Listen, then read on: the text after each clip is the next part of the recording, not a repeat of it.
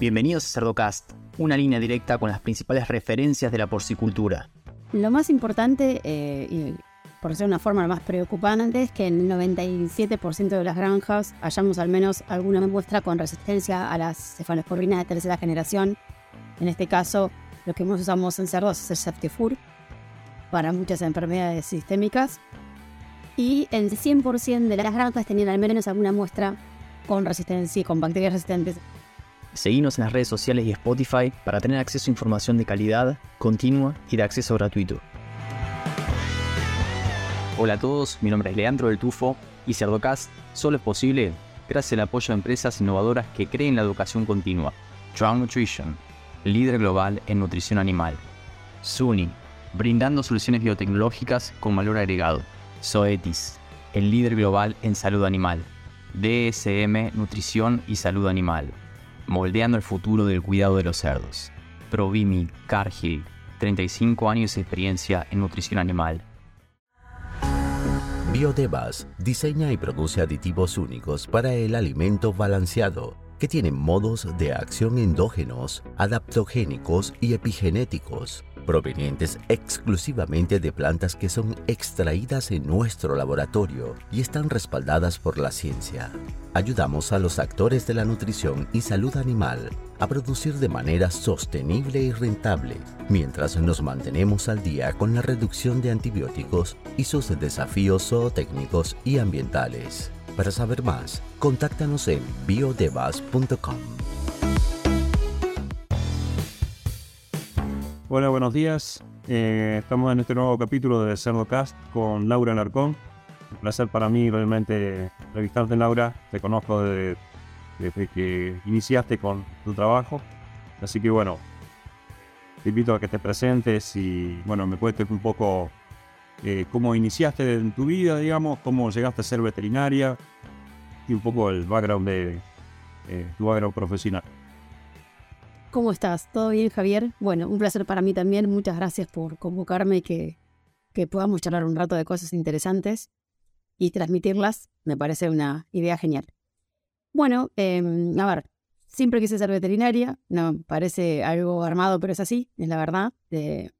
no me gustaba nada hasta que en el secundario dije, me gustan los animales, me gusta el campo, quiero ser veterinaria de grandes animales. Y estudié en la UBA, me anoté en la facultad en la Universidad de Buenos Aires, pues me crié en un pueblo cercano a, la capital federal, pero pueblo al fin. Así que ahí empecé mis estudios de veterinaria, mi especialidad en grandes animales también. Siempre mi papá se crió en el campo de Entre Ríos y para mí, no sé, se ve que tuvo cierta influencia en mi vida y bueno, entonces deseaba eso. Luego ya por terminar mis estudios, empecé a trabajar eh, para una empresa de producción de cerdos, de para Campo Austral. En ese momento, con 24 años aproximadamente, y bueno, estuve 5 años trabajando en producción. Teníamos en ese, en ese instante seis granjas, así que yo estaba a cargo del área sanitaria de, las seis granjas y viajaba bastante. Eh, también hacía tareas obviamente de producción, como manejando gente o los animales, porque había que cubrir todo tipo de, de tarea hasta un momento tuve la posibilidad de, de, anotarme para un doctorado en patología en la Universidad de La Plata. Estaba yo formándome en ese momento eh, con Carlos Perfumo porque lo necesitaba para mi tarea en, Campo Austral. Y bueno, así que me inserté en la vida académica de la Universidad de La Plata y aquí estoy. Hasta el día de hoy pasaron 15 años aproximadamente que me antigüedad tanto como docente como, como investigadora en la Universidad de La Plata desde ese momento.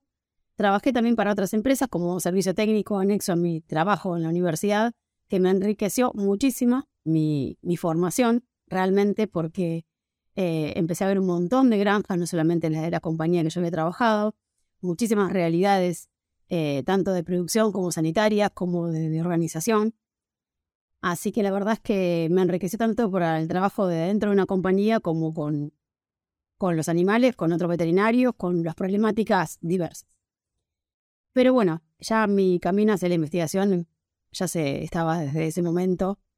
Eh, yo quería hacer algo de eso, me gustaba muchísimo. Hasta que tuve la oportunidad de irme a hacer un máster a España. Y el máster era part-time, con lo cual me queda bastante tiempo para estar en el CRESAR. Es un laboratorio, es un laboratorio de, investigación puramente. eh, anexa a la Universidad Autónoma de Barcelona, así que me fui a trabajar a ese laboratorio con Enrique Mateu, que es un virólogo o inmunólogo que está ahí. Y ahí es donde realmente terminó de llegar lo que tenía que hacer, que para mí era, lo como les decía recién, la investigación, me encantó y bueno, fue lo que terminó de definir el gusto o lo que yo ya había inclinado en mi carrera hace años antes. Así que hice el máster, dije quiero continuar, hice un doctorado, también con Enrique y con un epidemiólogo. Y bueno, muy feliz, realmente desde, desde hace ocho años que trabajo con ellos, tanto para el máster como el doctorado, como luego ahora algunas actividades que tenemos. Y actualmente estoy finalizando dos postdoc, uno en estadística, en modelización, modelos de sistemas complejos con investigación, un investigador de la UBA, un agrónomo, y un, eh, otro postdoc que tiene que ver con el uso de antimicrobianos y la resistencia eh, antimicrobiana en granjas de cerdos. Porque nuestra universidad está trabajando actualmente con la Universidad de Bristol.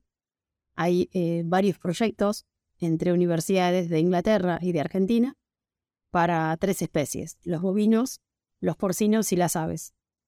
En nuestra universidad en La Plata está trabajando con bovinas de leche y con cerdos. Y eh, el partner en Inglaterra es la Universidad de Bristol. También otras, creo que UNICEM, eh, la Universidad de Tandil, lo está haciendo con bovinos de carne y otra institución eh, con aves. Así que rápido, te resumí Excelente. toda la, la actividad. ¿Cuáles fueron las temáticas que abordaste cuando estuviste en España? ¿Qué, cuál, fue, eh, ¿Cuál fue tu tesis de maestría? Y...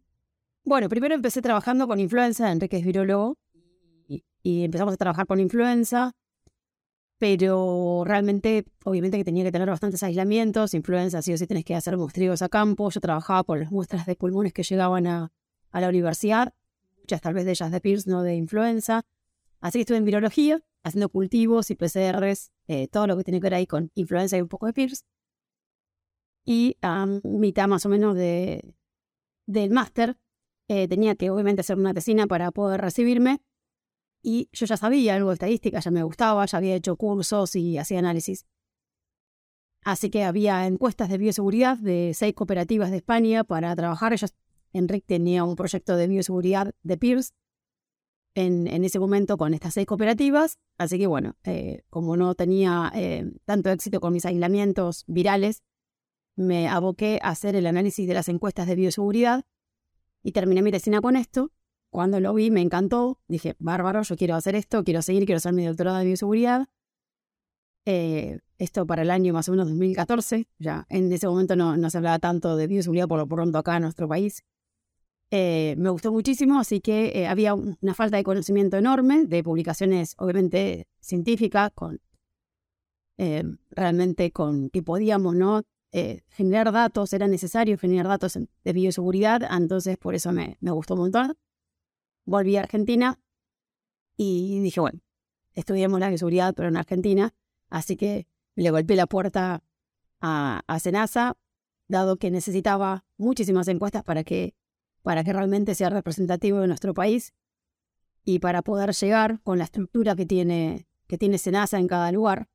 Así que bueno, eh, hicimos talleres, viajes, diseñamos una encuesta adaptada a Argentina, Tomamos los datos, los validamos uno por uno, granja por granja. Hicimos análisis multivariados, análisis de riesgos. Eh, hicimos, en nuestra realidad es un scoring, un análisis de riesgos eh, semi-cuantitativo para, para analizar la bioseguridad.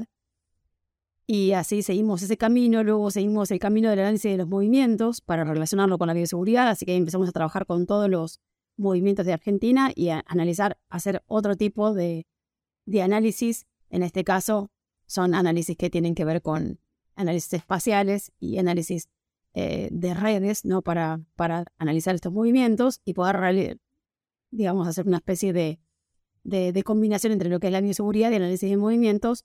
Todo esto orientado siempre para la toma de decisiones, ¿no? Para favorecer que los recursos que tenemos sean mejores aplicados, eh, los pocos recursos a veces que tenemos se justifica más en nuestros países, hacer mejores análisis para aprovecharlos al máximo en las granjas indicadas. Así que bueno, un poco es el camino que, que seguí con el doctorado. Laura, bien, un poco yendo a lo plenamente aplicado, digamos que toda tu investigación ha sido muy aplicada, digamos, generando mucha información valiosísima. La, si vos tuvieras que volver a empezar, digamos, esto en otro país, o sea, o a nivel latinoamericano, eh, ¿qué, recomendarías, digamos? O qué, si tuvieras que actuar como asesora eh, de, organismos sanitarios regionales, ¿cómo, qué, qué, qué, nos, o, qué le comentarías a las asociaciones de productores de otros países? ¿Qué, ¿Qué ejes tomar, digamos, de trabajo? ¿Qué te parece? Bueno, mira, hay algo que vamos a hacer ahora en Argentina que está en progreso, creo que sería muy interesante para hacerlo en otros países, que en realidad debería hacerse en más países de Latinoamérica para trabajar en conjunto con Argentina sería ideal que se pueda hacer. Pero yo creo que primero tenés que eh, intentar medir de alguna forma la bioseguridad. El problema es que eso es un desafío porque hay ciertos eh, eh, sistemas de puntaje o scoring, por decirlo en español es, puntaje, donde intentan medir la bioseguridad. La tenés que medir a nivel de granja, el país debería tener un poco claro eh, esta medición en las granjas que tiene, sobre todo en una, gran proporción, para poder un poco gestionar, gestionar los riesgos. Vos tenés que gestionar los riesgos como, como Estado, digamos, como, como servicio sanitario, y para gestionar esos riesgos, primero tenés que medir para poder saber dónde tenés que empezar, dónde tenés los mayores riesgos, aunque a veces se perciben, son eh, subjetivas esas cuestiones de decir, bueno, estas son las granjas de más riesgo, estas son las de menos. Cuando tenés datos, podés medir la bioseguridad, podés evaluar movimientos, podés evaluar las ubicaciones espaciales y cercanías, todo esto te ayuda a que vos puedas realmente, posiblemente, eh, gestionar mejor todo el riesgo que tenés de, introducción de nuevas enfermedades o de diseminación. Entonces hay que empezar por medir la bioseguridad. Lo que estamos haciendo ahora es hacer un scoring argentino. Un sistema de scoring de puntaje que sea argentino y creo que eso sería lo recomendable porque los que hay son, eh, están bárbaros, pero están hechos por, con manejos de otros países. Entonces, posiblemente en muchos aspectos de la granja son realmente iguales y en otros no. Eh, cambian por lo pronto en Argentina son diferentes. Entonces necesitas eh, también que opinen expertos de ese país que conocen realmente bien eh, los manejos eh, y por eso puedes trabajar con un scoring que sea obviamente mucho más ajustado a la realidad del país y mida mejor la bioseguridad. Entonces un poco creo que les recomendaría eso, que se puedan realizar, que se pueda realizar ese tipo de trabajo. Entonces las personas, los veterinarios muchas veces consultan cómo mido la bioseguridad, qué scoring uso, y escriben de Perú de otros lugares, y, entonces creo que eso sería muy interesante eh, para trabajar en cada país. Y luego, obviamente, desde la, de la mano del servicio oficial, poder eh, medirlo en la mayor proporción de granjas que le otorgue a ese, a ese gestor de sanitario una idea de dónde tiene que actuar, ¿no? Eh, qué granjas son, cómo, de qué forma, realmente es, una, es algo importantísimo. Laura, y respecto del otro, la otra línea de trabajo, digamos, sobre resistencia antimicrobianos, em, ¿cuáles han sido los, los principales hallazgos, digamos, de esa experiencia? Bueno, nosotros recién ahora estamos con el análisis de datos porque hicimos un muestreo en 40 granjas de cuatro provincias de Argentina durante un año. Durante un año visitamos la granja cinco veces, cada granja de las 40. Tomamos muestras del ambiente.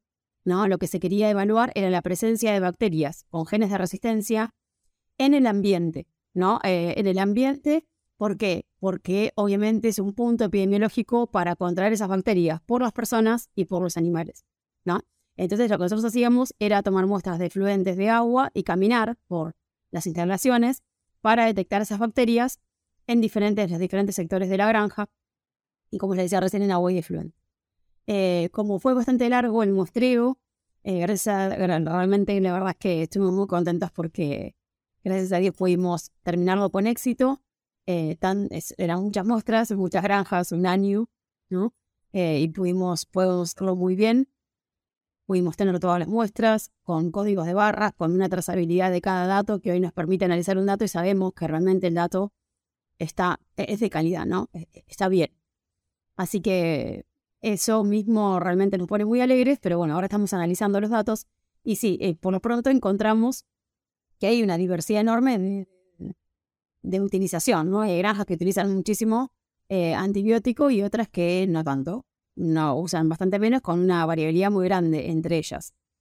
Esto normalmente suele ocurrir también con la bioseguridad. Creo que tiene que ver con todos estos factores psicológicos y sociales, que por eso vemos que en estos proyectos siempre hay sociólogos incluidos, y en este proyecto de Bristol La Plata hay geógrafos sociales del King College de London incluidos en el de Bristol también incluidos en el, en el trabajo, porque esa gran variabilidad tiene que ver con esos, con esta cuestión de la decisión que toman las personas, y eso depende de estos factores psicosociales eh, de, las personas que están incluidas en, el trabajo de las granjas.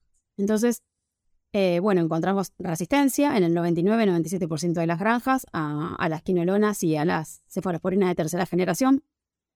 ¿Por qué se midieron estos dos, estos dos grupos de fármacos? Porque obviamente son importantes para la salud humana. Tienen impacto, esta resistencia que, está en las granjas tiene impacto en, en la salud humana en el sentido que son fármacos que posiblemente eh, no deberíamos utilizar, dado que no tienen un sustituto para el tratamiento de ciertas enfermedades en las personas. Entonces, hay ciertos expertos de, o de la OMS o en este caso de la Agencia Europea del Medicamento que han clasificado los fármacos en categorías según este impacto que tienen en la salud humana. Entonces nosotros los veterinarios siempre cuando queremos hacer un tratamiento, siempre pensamos en toda la cuestión técnica, que está muy bien, obviamente, de la o los patógenos implicados en el cuadro clínico. Si tenemos el antiograma, obviamente que es muy importante que lo tengamos y conocemos algo de la cinética de los fármacos, elegir el mejor, el mejor o los mejores fármacos para usar, pero luego también deberíamos considerar el impacto en la salud humana de esa elección. Y esto es donde viene a poner eh, esta clasificación de la mano de los veterinarios, la EMA y la OMS, para que lo consideremos, para que no trabajemos solamente con nuestra experiencia técnica y nada más, sino que también decidamos por esto, por el impacto en la salud, dado que obviamente tanto las personas que están en la granja como nosotros, nuestras familias, estamos, tenemos un riesgo de, de, contraer, de, tener contacto con estas bacterias y adquirirlas. Entonces, bueno, un poco es lo, que el proyecto viene, viene a mostrar, la amplia resistencia que hay. Dentro de la granja también ver qué sectores tienen más resistencia y quiénes, quiénes menos Hemos encontrado, por ejemplo, que eh, la resistencia a las quinolonas es, más, es mayor, em, en este caso, en, los engordes. El uso de antimicrobianos tiene un, 11% de correlación, por ejemplo, entre el uso y la resistencia ya por las quinolonas en los engordes. Pero en cambio esto cambia un poco para las cefalosporinas de tercera generación, que, es el Septifur, donde se utilizó mucho más en las recrías, por ejemplo, ¿no? Entonces, eh, la resistencia es menor en el agua, casi en el agua no, no encontramos bacterias resistentes, pero se está pensando que también hay granjas que posiblemente sanitizan el agua, entonces tiene que ver con esto. En los efluentes está muy difundido. Y lo importante es que cada granja recibió un informe donde vieron temporalmente, en las diferentes estaciones del año, temporalmente cómo fue, fue realmente cambiando la presentación de estas bacterias resistentes. Y vemos por ahí que algunas granjas en primer momento estaban los engordes en el efluente, pero luego aparecían también en otras áreas de la granja, en las bacterias, entonces es muy interesante. En ese sentido, eh, no lo esperábamos encontrar, pero sí encontramos correlación entre el uso de antimicrobianos y la resistencia de un 27% para, para lo que tiene que ver con las cefalosporinas de tercera generación y un 11% en los engordes para las quinolonas. Entonces, eh, también eh, otros hallazgos interesantes fueron que posiblemente había granjas donde había fármacos que no se habían usado, esto más en tambos, pero la resistencia estaba presente.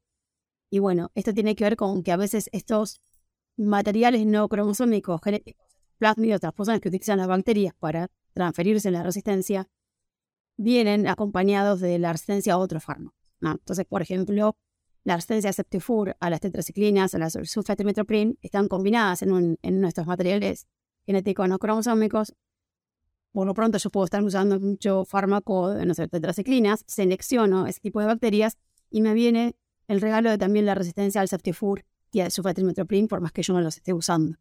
Entonces a veces también vimos que cuando analizamos los datos de esa forma aumentaba muchísimo la correlación, corroborando de que sí, que posiblemente es así, ¿no? Entonces obviamente que está eh, publicado lo que ocurre con con la resistencia en estos materiales genéticos no cromosómicos.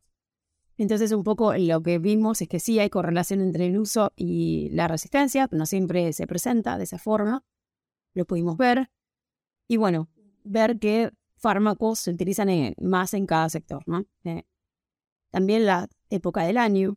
Vimos que la época de mayor utilización son los meses de abril y marzo y septiembre y octubre. ¿no? Momentos donde hay una alta fluctuación de temperatura, posiblemente puede ser por eso o no. Tendremos que seguir analizando los datos para saber por qué si podemos llegar a un porqué de hay mayor utilización, ¿no? Descriptivo, hay mayor utilización en esos meses.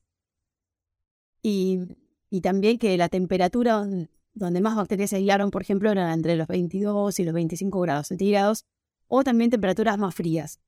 Diferente de tal vez lo que pensamos que con el verano pues, encontramos más cantidad de, de bacterias. Bueno, en este caso no, no fue así aunque todavía necesitamos hacer algunos modelos eh, estadísticos para poder realmente comprobar si es significante esas relaciones con las temperaturas y la humedad del punto donde tomamos las muestras y la presencia de resistencia. Son todos, son todos datos preliminares. Bien.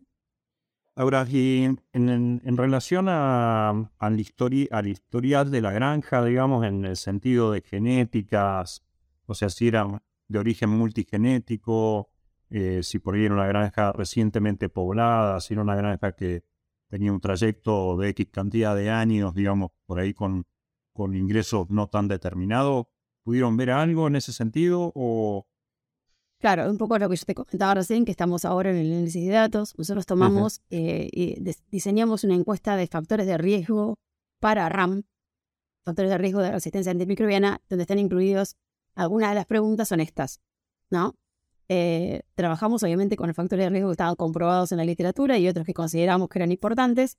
Los incluimos en una encuesta de 45 preguntas y las tenemos que analizar. Actualmente todavía no están analizados, donde vamos a evaluar, como te decía, ahora estamos, tenemos que hacer algunos análisis multivariados, modelos y también el análisis de factores de riesgo para ver si hallamos algún tipo de de relación o no con, eh, con todas estas preguntas que vos me haces y también las instalaciones, medidas de bioseguridad, eh, características de la granja, la edad y también algunas cuestiones pocas, eh, como te decía, psicosociales, ¿no? La, edad de los años de experiencia de las personas que toman las decisiones del uso y todo eso. Pero bueno, todavía no, tenemos esos resultados. Creo que para fin de año ya nos vamos a tener, un poquito antes seguramente también. vamos a tener estos resultados y por lo pronto ahora lo que estamos haciendo es medir eh, todas las, las, métricas o los indicadores de, utilización de antimicrobianos. Hay varios, ¿no? Todos, algunos tienen algunas cosas buenas, otras cosas malas, entonces por eso hay varios. Ahora estamos seleccionando qué métricas vamos a utilizar, ya las tenemos casi definidas, las tenemos que calcular para no solamente utilizar el miligramo por kilogramo por día, que es lo que comentamos en nuestras reuniones que hicimos con productores, dado que es bastante como fácil de comprender para, para las personas, pero tiene sus limitaciones, entonces vamos a posiblemente hacer otras métricas eh, de uso de antimicrobianos. ¿Cómo, serían esas métricas, digamos, Laura? Bueno, hay otras que, no solamente incluyen la biomasa, sino también, por ejemplo, la dosis de miligramos por kilogramo eh, que se utiliza de cada fármaco. Entonces, estandarizás eh, la, medición del uso de antimicrobianos eh, otras que tienen que ver con la incidencia de tratamiento, incorpora la cantidad de tratamientos cada mil cerdos. Hay, bastantes métricas para utilizar. ¿En Europa qué, se está usando? Como... Mira, en realidad la que, la que siempre se utiliza, que es importante para poder compararte con otros, con otros países, es el miligramo sobre PCU. El PCU es un factor de corrección poblacional en donde lo que vos haces en el numerador es la suma de todos los miligramos que utiliza la granja en un determinado periodo de tiempo. Y en el denominador deberías colocar la población en riesgo, pero en medida de biomasa, cantidad de animales por kilogramo promedio. ¿no? Animales en riesgo de tratamiento. Entonces tenés un numerador y un denominador. En este caso, em, como viste vos en las presentaciones que hicimos en Argentina, nosotros utilizamos en el numerador la suma de toda la cantidad de miligramos usados y en el denominador el kilogramo promedio de la granja con los animales en riesgo en un día determinado. Porque lo hicimos ajustado a los valores de la granja de cada granja. En el caso de los miligramos sobre PCU o este factor de corrección, eh, no utilizas los kilogramos promedio de la granja, sino utilizas kilogramos que SBAC, que es un organismo que, que, trabaja en, todas estas cuestiones, propone como 25 kilogramos para recría, 65 kilogramos para engorde y 240 kilogramos para los reproductores. Entonces, todo el mundo calcula, o sea, todo el mundo, las personas que van a calcular, lo hacen con esos kilogramos y a vos te permite poder compararte posiblemente con los miligramos por PSU de otra persona que lo midió en otro artículo, en otro documento, o por ejemplo Brasil tiene publicaciones de miligramos sobre PSU, bueno, Europa lo mismo, entonces ese tipo de métrica lo usas porque si querés compararte y ver dónde estás, ¿no? A nivel de país o a nivel de granja, puedes utilizar este miligramos sobre PSU. Pero es mejor ajustarlo a los datos con los datos de la granja. Bien. y eh, información sobre esto, eh, ¿de dónde se puede obtener, digamos? ¿Hay algún tipo de páginas oficiales? Mira, la realidad es que los datos que nosotros evaluamos son, o por lo pronto lo que usamos para todo esto son artículos científicos que hay un montón publicados de cerdos y de otras especies, donde hablan de las métricas, de cómo se calculan, de cómo se desarrollan. También hay métricas que se, ajustan luego específicamente para el país. Las dosis definidas diarias, que se llaman DDD y DDB, son, es una métrica que incorpora en el denominador la dosis del fármaco. Por ejemplo, 20 miligramos por kilo de clortetraciclina o 15 eh, miligramos por kilo de amoxicilina. No incorpora eh, este dato porque si no estarías comparando fármacos que el miligramo por kilo premiaría a los, a los fármacos con menos miligramos y no Entonces, en ese caso, eh, por ejemplo, esos miligramos por kilo también están estandarizados y vos tenés que utilizarlos determinados por eh, estos, eh, en estos documentos de, de SBAC. Pero esos miligramos por kilo los puedes ajustar y diseñarlos para el país. Porque vos sabés, los, en, en el Bademec, un argentino o del país que sea, sabes qué productos, por ejemplo, contienen clortetraciclina, cuál es su indicación, cómo sabes la dosis, entonces se pueden, por ejemplo, Japón o Canadá o otros países han diseñado estas DBB, pero de Canadá, de Japón, ajustados a los productos que se utilizan en los países.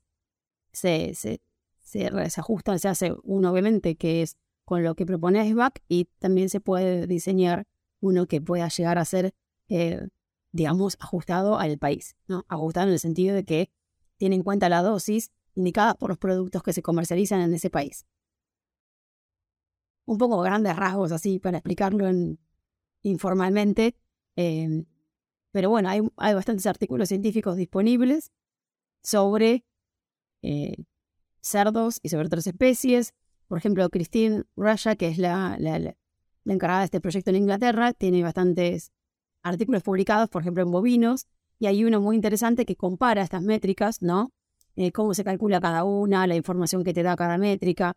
Y bueno, está bueno. Posiblemente a nivel de granja o a nivel de país hay que elegir una y hay que trabajar con una. Por eso nosotros elegimos en el proyecto los miligramos por kilogramos por día, porque es bastante intuitivo y fácil de, aprender, ¿no? Que me digan DDD y eh, bueno, es, es fácil de, entender para un productor o para un veterinario eh, entonces elegimos esta, que significa miligramos por kilo, en un día, eh, vas un día a la granja, los miligramos por kilo que usaría en ese periodo de tiempo. Nosotros lo calculamos anual y lo calculamos para cada estación del año. Veíamos entonces lo que le decíamos hoy, que en marzo y abril septiembre y octubre aumentaban con relación a, a otros meses. Pero en realidad está bueno una y que todo el mundo pueda realmente, el que quiera empezar a medir, lo pueda medir con la misma métrica, entonces esto sería muy provechoso para el, el país, por ejemplo, si lo queremos hacer así. Hay que llegar a un consenso y, trabajar con una métrica. bueno. Sí. O para peras con peras, digamos. Claro, exacto, porque también eh, creo que, a ver, eh, creo que los farmacólogos de Argentina, veterinarios que, tenemos eh, tanto en La Plata como en Tandil, Alejandro Solasi, que trabaja hace muchos años con esto, Nora Mestorino, que, que, no, que es parte responsable de este proyecto en La Plata, también otros, Realmente Sánchez Bruni u otros farmacólogos pueden aportar un montón a esto, eh, más de lo que puedo hacer yo, que en realidad mi especialidad es la clínica y la bioseguridad, y que estoy empezando este camino, pero me parece que estaría bueno un consenso de, poder hacerlo con la experiencia también británica y, poder llegar a, tener una métrica y que todos usemos la misma. Creo que estaría bárbaro. Dentro de lo que es la información recabada en la granja, algo dijiste, digamos, pero si tuvieras que destacar, digamos, algún aspecto positivo y algún aspecto negativo, digamos, de los resultados, ¿qué, ¿qué destacarías, digamos, de lo que tenés hasta ahora? Positivo y negativo, pero ¿para qué? Por ejemplo, en relación a respecto de lo que es eh, el tema en concreto de resistencias, digamos. Y lo que pasa es que no te puedo decir exactamente eso porque no, no tenemos ningún análisis todavía. No sé qué decirte. O sea, realmente decírtelo por algo intuitivo y no, no lo sé. O sea, cuando tengamos todos los datos sobre la mesa vamos a poder entender mejor si hay algún patrón con respecto a esos datos y entender un poco las características de la granja y la resistencia. En cuanto a resistencia, ¿qué prevaleció más, digamos? Lo que vimos es que la resistencia es muy amplia, ¿no? O sea, realmente eh, el 97 y 99% de las, de las muestras, la resistencia a la ciprofloxacina eh, fue, se, se, halló en el 99% de las granjas, ¿no? casi el 100% de ellas. Y la resistencia a las cefalosporinas de tercera generación fue en el 97% de las granjas. Eso es lo que nosotros observamos, ¿no? En este caso, dentro de eh, los sectores, por ejemplo, de la granja, si vemos la resistencia, bueno, a, la, a lo que tiene que ver con las cefalosporinas de tercera generación, todas las granjas encontramos eh, la, tanto eh, la resistencia a cefalosporina tercera generación y cefaloprofloxacina en los diferentes sectores. En el único lugar o en la única muestra que no encontramos resistencia o que encontramos, pero de muy baja proporción, fue en el agua, ¿no? El agua de bebida, digamos. Sí, exacto. Y en, orden un poco de lo que veníamos hablando, eh, ¿qué información, digamos, más relevante o así, o, que te haya llamado la atención, digamos, sobre los datos que, pudieron relevar, eh, te, realmente crees que, son eh, más notorios, más reveladores, digamos, en respecto de la región o para la región, digamos?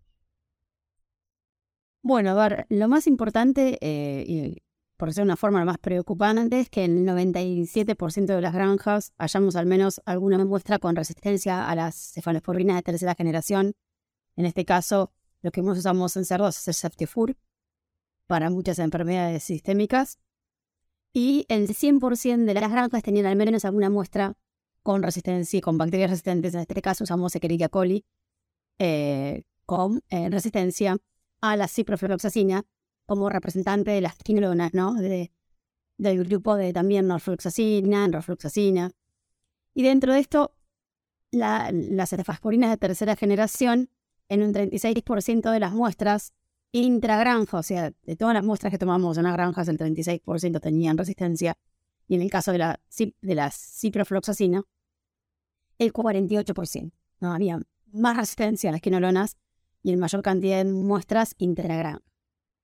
Un poco entre los sectores, como yo te comentaba antes, nosotros muestreamos agua, efluente y tres sectores de la granja, la gestación, la recría y el engorde. Dentro de estos sectores se vio más resistencia a la ciprofloxacina, eh, en este caso no se engordes y efluentes y en la gestación y más una tendencia, digamos, a que sea así en la, en recría para las cefalosporinas de tercera generación, aunque son todos datos descriptivos. Todavía estamos, tenemos que realmente hacer los modelos eh, y vamos a hacer un par de modelos para poder explicarlo y ver si realmente esto es estadísticamente significativo.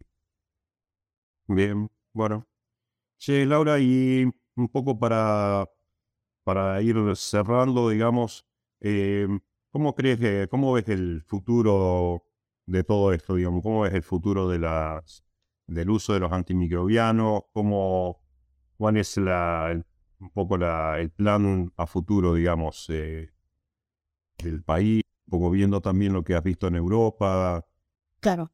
Algo que yo quería aclarar es el método que nosotros utilizamos para la cuantificación de los antimicrobianos. Y también quería dejar claro que el, foco principal es hallar bacterias resistentes. Que el uso de antimicrobianos es un factor de riesgo más, como son otros que son muchos factores de bioseguridad. Está comprobado que el movimiento de animales, el todo dentro, todo afuera, el vacío sanitario, la cantidad de orígenes de animales, todo esto hay evidencia científica en la literatura, eh, publicaciones que son factores de riesgo de resistencia también. El uso de antimicrobianos es un factor de riesgo más, ¿no? Nosotros lo medimos colectando, contando frasco por frasco en las granjas de inyectables y agua de bebida, sobres también, y registrando la cantidad de toneladas medicadas, ¿no? Y esto lo hicimos igual en todas las granjas para poder luego tener, obviamente, una comparación y que sea homogéneo entre las 40. Pero hay otros diferentes métodos de cuantificación, un poco eso lo que quería dejar claro, ¿no? La, importancia de, de, de la seguridad y el uso, como todos los factores de riesgo, que impulsan la resistencia, la aparición de resistencia. Y con respecto a la pregunta, eh, yo creo que nosotros vimos que el, a, la cabeza, digamos, los antimicrobianos más utilizados son la samina penicilina, que es la amoxicilina, las naranjas, luego le siguen los macrólidos, luego las tetraciclinas. Y si vemos un poco eh, dónde está el uso y cómo, bueno, creo que eh, deberíamos ir por el camino de la reducción del uso de antimicrobianos, no de que las granjas no usen, ¿no? Porque siempre pensamos a veces como en extremos, sino que haya un uso más racional. Y creo que sobre todo el, el, uso en premix, ¿no? El, el 90%, 95% de los premix se utilizan en forma profiláctica. Se colocan, se, se, se, aplican en animales sanos. No hay animales enfermos cuando no está programado colocar el pulso de antibiótico. Entonces, por ejemplo, en España ya están llegando este año en muchas de las integradoras que, bueno, tengo un par de amigos veterinarios trabajando ahí, ya redujeron, casi no utilizan eh, antibióticos en premix, pero les costó años ir reduciendo. Entonces nosotros creo que tenemos que, con esta información, eh, si vemos todos los datos que obtuvimos en la investigación, realmente se te ocurren ideas de estrategias de reducción de uso. Y lo que hablábamos recién, ¿por qué? Bueno, sobre todo reducción de uso de esos fármacos que pueden tener impacto en la salud humana. ¿No? Entonces, bueno, tenemos que tomar conciencia de que nuestra salud y las familias que están eh, en contacto directo e indirecto con las granjas corren riesgo de resistencia, que es importante la, esa reducción de uso de los antimicrobianos y posiblemente la estrategia sea dejar de utilizar en forma profiláctica tanta cantidad de fármacos eh, en premix y poder utilizar más otras vías, como por ejemplo el agua de bebida, que yo puedo reducir eh, el uso, puedo utilizar eh, rápidamente aplicarlo en animales que están enfermos, responder rápido. Pero bueno, para esto la granja tiene que tener cierta infraestructura, tiene que saber eh, aplicar bien los fármacos con, en el agua de bebida y tiene que tener el personal capacitado para poder responder rápidamente y que la terapéutica sea vía agua de bebida y no ya directamente con el silo lleno ¿no? de, de el, y alimento medicado. Creo que un poco posiblemente la estrategia que sigue el mundo y la que deberíamos seguir nosotros cuando vemos los datos, bueno, es eso. No. Me parece que un poco puede llegar a ir por ahí, aunque creo que cuando nosotros en, las reuniones o sigamos mostrando resultados y también eh, los veterinarios como vos y muchos que están muy capacitados en nuestro país, eh, realmente van a surgir muchas más ideas de las que yo estoy comentando, ¿no? O sea, de cómo hacer de las granjas. Eh, así que bueno, creo que tenemos que seguir trabajando en esto también, sobre todo los clínicos, que, que son los que, los que tenemos que prescribir para que lo podamos hacer en forma racional. Qué bueno. Sí, en esto entra yo creo que también lo, que decías vos, ¿no? Lo sociológico, un poco el uso, el y costumbre, un poco la... El, sí, un poco el, uso y costumbre y a veces la búsqueda de resultados, la búsqueda de apoyarse en una cosa, en un método que, que uno ya aplicó durante muchos años a veces hace que, usemos a veces alguna herramienta en exceso, ¿no? O algunas granjas por ahí se apoyen en exceso en una herramienta, digamos, y, por ahí caigan en el uso de ese, de ese antibiótico en una etapa que en donde no había animales enfermos o, bueno, eh, no revisar el plan sanitario a tiempo, tal vez, ¿no? Exacto, eso lo vemos mucho, ¿no? O sea, ahí tal vez hay planes que están por mucho tiempo y no se modifican. Eh, entonces, bueno, creo que por ahí también eso abre un poco la discusión a, cómo tiene que ser el trabajo sanitario en las granjas. Pero me parece fundamental que, a ver, cambiar una tradición es dificilísimo, ¿no? Y, y por, esto, en todos los estudios de bioseguridad que vamos a empezar uno en Argentina en breve para una tesis de eh, alumna, también en resistencia antimicrobiana hay sociólogos trabajando, ¿no? Hay sociólogos trabajando en ver ¿Por qué yo tomo una decisión de utilizar, o sea, identificar esa situación? Porque se toma la decisión de utilizar el antimicrobiano eh, para poder un poco entender por qué llegamos al uso no racional. Entonces, en todas las investigaciones que estamos viendo, las publicaciones mismo es interdisciplinario por esta cuestión. Cerdocast solo es posible gracias al apoyo de empresas innovadoras que creen la educación continua. Innovative Heating Technologies, pensando en energía, bienestar animal y equipos construidos para durar. El ANCO es ver crecer a nuestros animales con salud. Giga, la fusión de la sencillez y el alto desempeño. Novus International Inc., líder en soluciones nutricionales dirigidas por la ciencia. Biodevas Lab, expertos en fitogénicos naturales. En Trau Nutrition alimentamos el futuro, porque diseñamos soluciones en nutrición animal basados en investigación y desarrollo alrededor del mundo y aplicables a las condiciones locales de manera práctica, rentable y sostenible. Trau Nutrition, más de 90 años de liderazgo en nutrición animal. Zoetis es el líder global en salud animal, con más de 70 años de historia descubriendo, fabricando y comercializando productos y servicios innovadores para animales, incluyendo cerdos. La innovación de Zoetis se enfoca en la prevención, diagnóstico, tratamiento y predicción de enfermedades y en el trabajo continuo con veterinarios y productores de cerdos. Zoetis tiene el compromiso de seguir liderando un futuro más saludable y más sostenible para todos. Ahora, qué interesante, ¿no? Que por ahí tener resistencia antimicrobiano, eh, y es lo que a mí por lo menos me marea un poco en esto, eh, que por ahí en una granja no estás usando un determinado antibiótico, suponete la, la ciprofloxacina que nombraste recién, e igualmente ya tener gen de resistencia presente en la granja, digamos. Eso, eso ah, eh, realmente lo complejiza un montón, ¿no? Creo que también en esto hay una importancia de un trabajo eh, mancomunado, digamos, eh, y conjunto, digamos. O sea, una, una, iniciativa aislada por ahí de una, de una granja de cerdo, en el contexto por ahí se me ocurre de eh, granjas de pollos, granjas de bovinos, y bueno, y, la medicina humana como clave en todo esto también.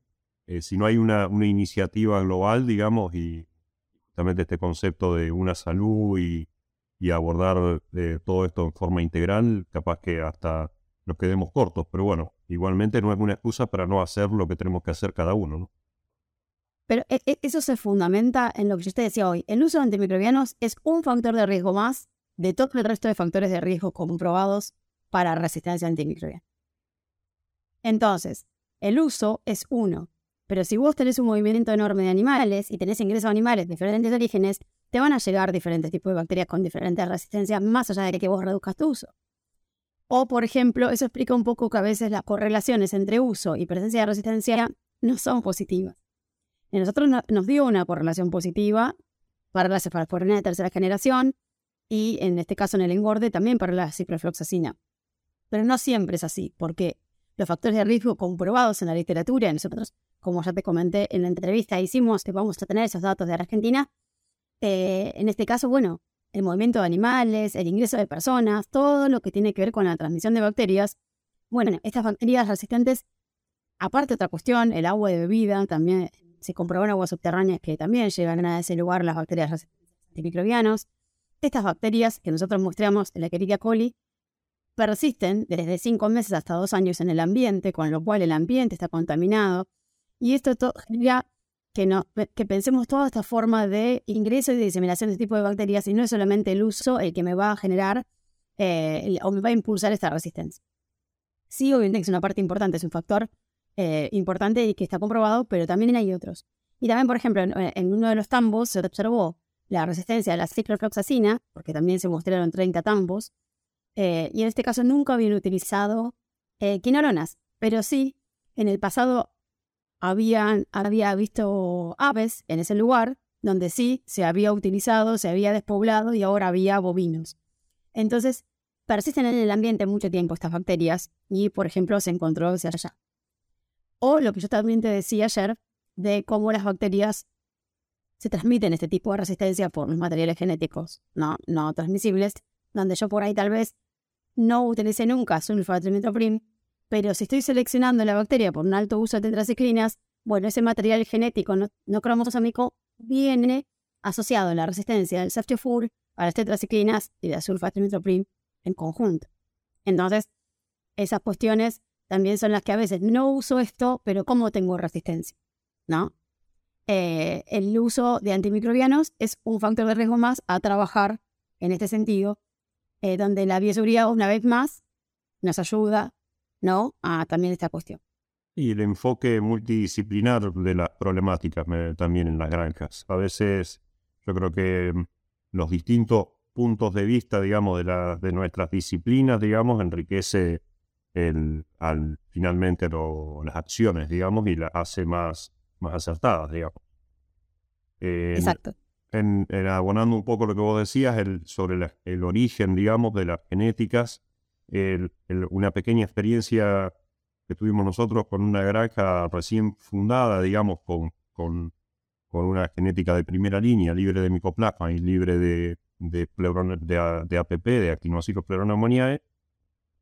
Eh, hicimos un trabajito con pequeño, digamos, con, con la gente de la Facultad de Bioquímica de aquí de la universidad. Y también se encontraron genes de resistencia a colistina en, el, en las cachorras recién ingresadas. Es decir, o decir, bueno, la, la, mm, la, la granja nunca utilizó colistina, pero es esa granja, digamos, que se estaba fundando.